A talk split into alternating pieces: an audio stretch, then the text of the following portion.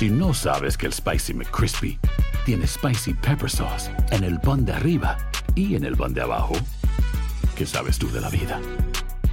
Para, pa, pa, pa.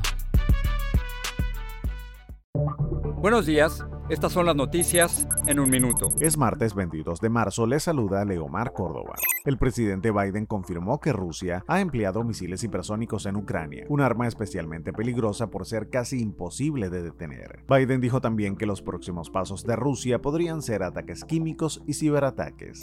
Las audiencias de confirmación de la jueza Ketanji Brown Jackson, candidata a la Corte Suprema, se reanudan tras la apertura de este lunes. Se espera que hoy la primera jueza negra en ser nominada para el máximo tribunal sea interrogada por los senadores.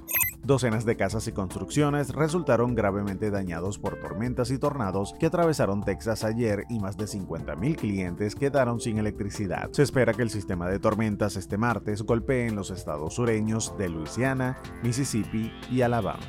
Las operaciones de búsqueda siguen este martes después de que un avión de pasajeros con 132 personas se estrellara en China. A un día después del accidente no se ha encontrado ningún sobreviviente. Más información en nuestras redes sociales y univisionoticias.com. Si no sabes que el Spicy McCrispy tiene Spicy Pepper Sauce en el pan de arriba y en el pan de abajo, ¿qué sabes tú de la vida? Para, pa, pa, pa.